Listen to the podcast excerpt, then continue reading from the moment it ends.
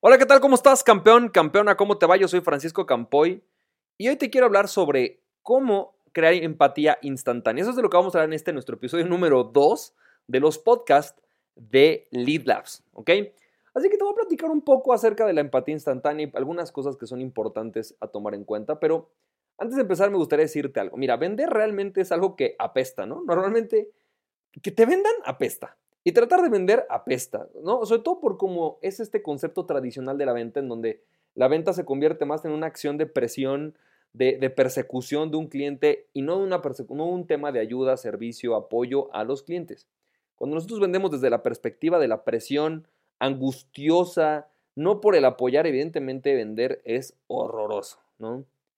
Pero una de las cosas más difíciles cuando se trata de vender es lograr que la otra persona diga un sí es ganarnos su confianza. Porque existen varias razones, ¿no? Yo, yo no estoy muy de acuerdo con esta idea de que todo es siempre porque tú eres malo para vender, ¿no? La razón por la que el prospecto dice no es porque tú eres lo peor, pero en realidad es que si hay un punto, tenemos una responsabilidad en el momento en el que vendemos. Tenemos una responsabilidad en si se da un sí o un no, es responsabilidad nuestra.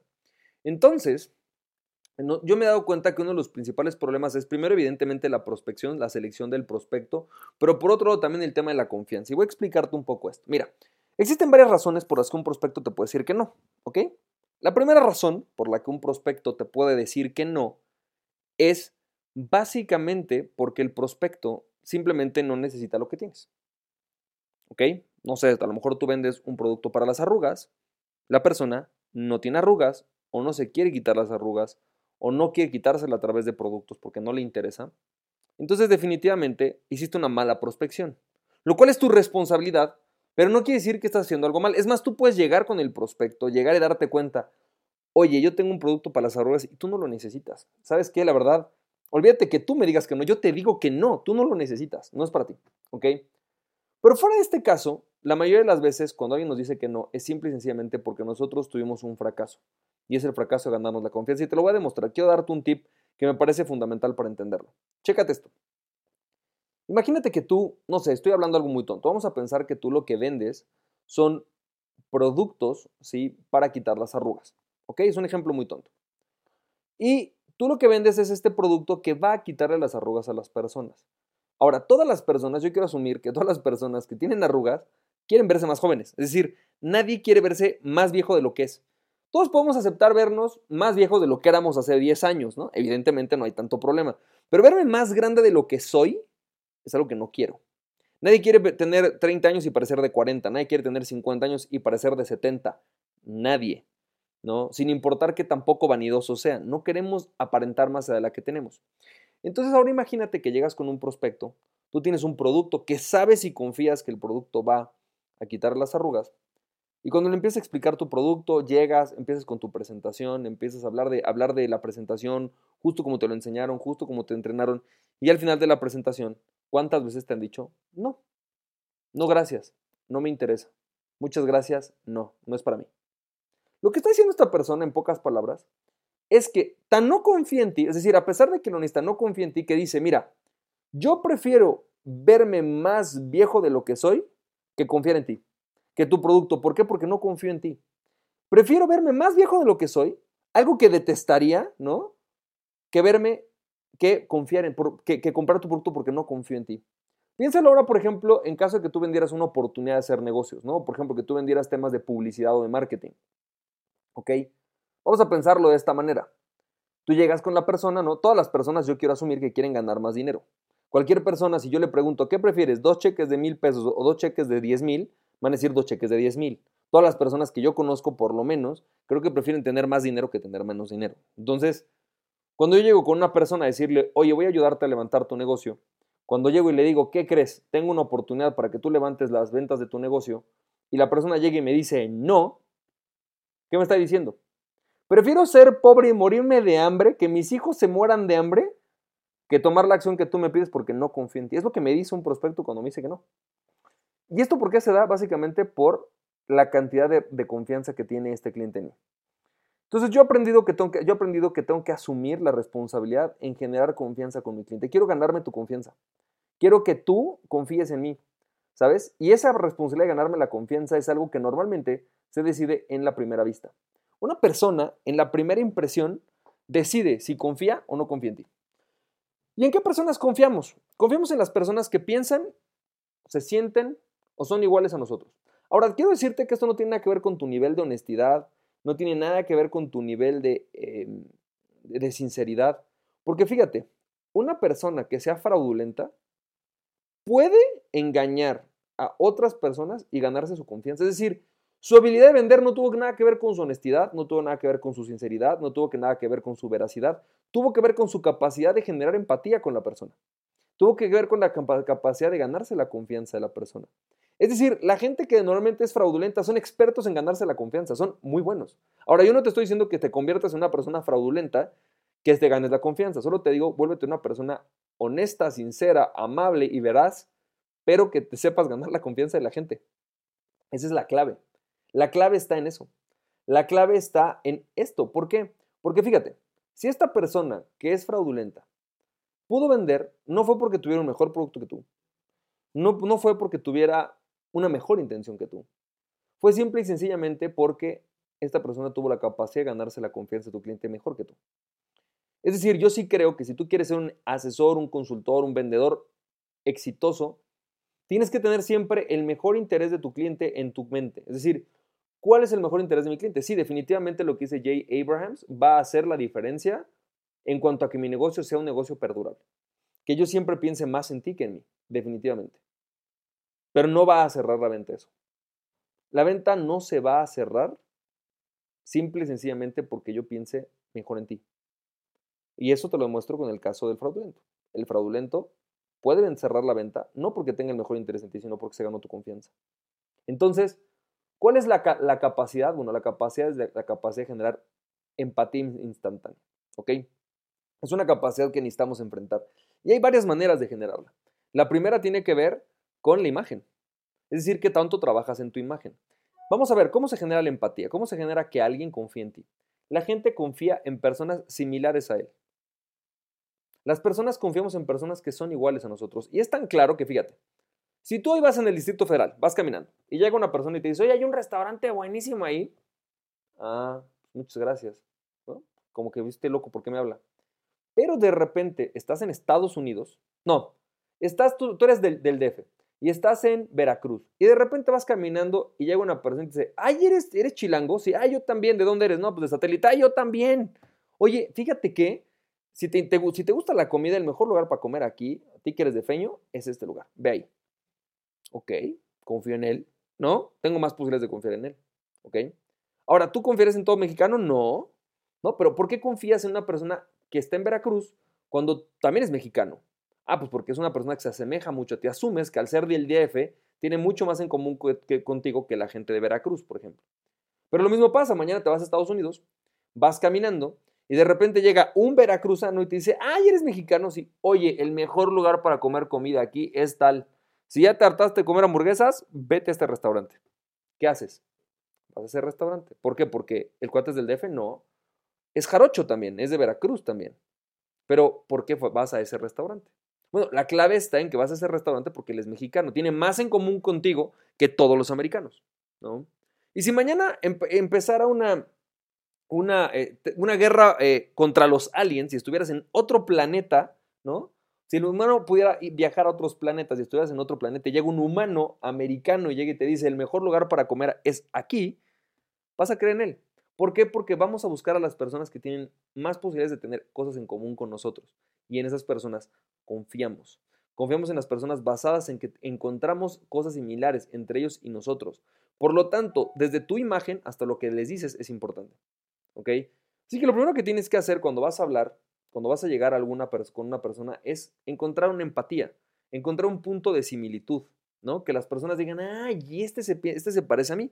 Y hay varias formas de hacerlo. La primera es con tu imagen. Después platicaremos de eso. Voy a invitar a una asesora en personal branding e imagen para este pública que nos ayude a identificar esta, esta asemejanza, a asemejarnos entre las personas. Pero la segunda también tiene que ver con lo que ves. Entonces te voy a enseñar algunas frases que son fundamentales o una técnica muy esencial para poder generar empatía instantánea. La técnica consiste en lo siguiente, ¿ok? Cuando tú llegas, la persona en el momento que abres la boca decide si confía en ti o no. Primero te ve y dice, "Ah, tiene cara de vendedor, ah, tiene cara de que me va a vender algo, ah, no confío en él, ¿no? O al revés, dice, ay, mira qué bueno de este cuate, se ve bien. Entonces, la primera palabra que tiene que salir de tu boca tiene que ser algo que empatice con las personas. Y esto depende del el producto por el que tú vas a llegar con esta persona. Esto depende del el área o el tema del que le vas a hablar. Entonces, vamos a pensar que tú llegas con una persona, ¿no? Eh, le vas a vender un tema de salud y llegas y le dices, lo primero que le dices es, no sabes cómo me choca el tráfico, porque cada vez que, me, que estoy en el tráfico ya estoy sintiendo que la piel se me está arrugando. ¡Pum! Empatía instantánea. La persona dice, sí, me choca el tráfico. Sí, cuando estoy en el tráfico siento que ya me estoy arrugando, ¿no? Puedes hacer frases que tengan que ver con, este tema, cosas que tú sepas que todas las personas de este mercado tienen en común. Por ejemplo, en el tema de las arrugas, todas las personas quieren verse más jóvenes, quieren vivir más tiempo y sentirse mejor. Entonces puedes llegar y decirle algo como, no tienes una idea cómo para mí es importante verme bien y verme por lo menos de mi edad. Ya olvídate verme de 20, verme de mi edad. Si esta persona piensa igual que tú, va a decir, este es igual de genio, inteligente, brillante que yo. ¿Ok? Si tú, por ejemplo, estás, vendiendo casas, por ejemplo, para generar empatía instantánea, pues tienes que ver, ¿no? Pero vamos a pensar que tú vendes casas o departamentos para personas que tienen hijos. Entonces, cuando tú llegas a, a vender esta casa con una, una, pareja que tiene dos hijos, por ejemplo, que estos hijos tienen cuatro años, les dices, ¿sabes algo? Para mí lo más importante hoy es que mis hijos tengan un lugar donde jugar. ¿Es lo más importante para ellos? También, claro que sí. ¿Sí? Cuando tú llegas y le dices algo, por ejemplo, que tiene que ver con la seguridad de sus hijos, con, eh, con, tener una vida más pacífica, con tener una vida alejada del tráfico, con tener una vida con todos los servicios cerca, es buenísimo. Cuando tú llegas, por ejemplo, llegas, los saludas, oye, hola, ¿cómo estás? Bien, ¿y tú? Bien, súper bien. Oye, fíjate que no sabes qué importante es para mí, ¿no? Que la escuela de mis hijos queda a menos de 10 minutos. No sabes qué bueno es para nosotros, no sabes cómo nos ha alivianado la vida. ¡Wow! En ese momento la persona dice, este piensa igual que yo este piensa y se siente igual que yo. ¿Ok? Por ejemplo, si tú vendes temas de oportunidades de negocio o, marketing o marketing o consultorías que tengan que ver con ventas, lo primero que tienes que llegar es decirle, no sabes lo frustrante, o no, por ejemplo, le puedes decir, este, para mí lo más importante es que si hago una campaña publicitaria, venda.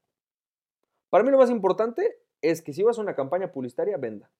Puedes decir cosas como, sabes, creo que lo que más me choca del marketing digital es que las agencias ahora se han vuelto muy caras en el tema. A esa persona también le parece que las agencias se han vuelto muy caras en el tema. Y esa frase es una frase que empatiza directamente con las personas. Empatiza directamente con ellos porque saben lo que están haciendo, ¿sabes? Por ejemplo, puedes llegar a decirle, creo que la parte más difícil de un negocio es cuando tienes esos típicos meses de diciembre muy bajos, cuando nadie te quiere comprar. ¡Pum! La gente empatiza. Dice, claro, a mí me pasa igual.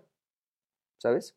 Entonces tenemos que empezar a encontrar estas frases que empaticen con las personas y no tienes que mentirles. En realidad, si me preguntas a mí, para mí lo más importante es vender. Pero yo llego y le digo algo sobre el tema de marketing digital, automáticamente la persona va a levantar sus antenas y decir, este algo me quiere vender. Pero si llego y le digo, para mí lo más importante es vender. Para mí lo más importante es vender. Está padre tener un Facebook, está pero realmente lo más importante es vender. ¿Sí? Por ejemplo, yo, algo que me he encontrado con el tema del marketing digital es que una percepción de un grupo de las personas que nos siguen que dicen, veo a mucha gente que me dice qué hacer, pero realmente creo que todos son fraude. ¿Y sabes por qué creo que todos son fraude? No, bueno, pues yo sí, yo sí sé por qué. Porque todo el mundo me habla de hacerme millonario de la noche a la mañana, pero nadie realmente me muestra el cómo, nadie me da realmente el cómo. Entonces yo puedo llegar y decir una, una frase empática, decir, ¿sabes? Esto de hacer marketing por internet se oye muy padre al principio, ¿no? Pero realmente, cuando empiezas a ver a la gente, nadie te dice realmente el cómo, nadie te dice realmente el cómo lo vas a hacer. Parece que te están vendiendo más bien espejitos. Y esta frase, parece que te están vendiendo espejitos, hace que la gente diga, este piensa igual que yo. Y no es mentira, yo pienso eso, pienso que mucha gente te vende espejitos, ¿sí? Pero empatizo a través de una frase instantánea de, em, de empatía. Entonces empieza a hacer esta prueba. Empieza a hacer una prueba hoy. Yo creo que una de las cosas que puedes hacer para empatizar es inténtalo.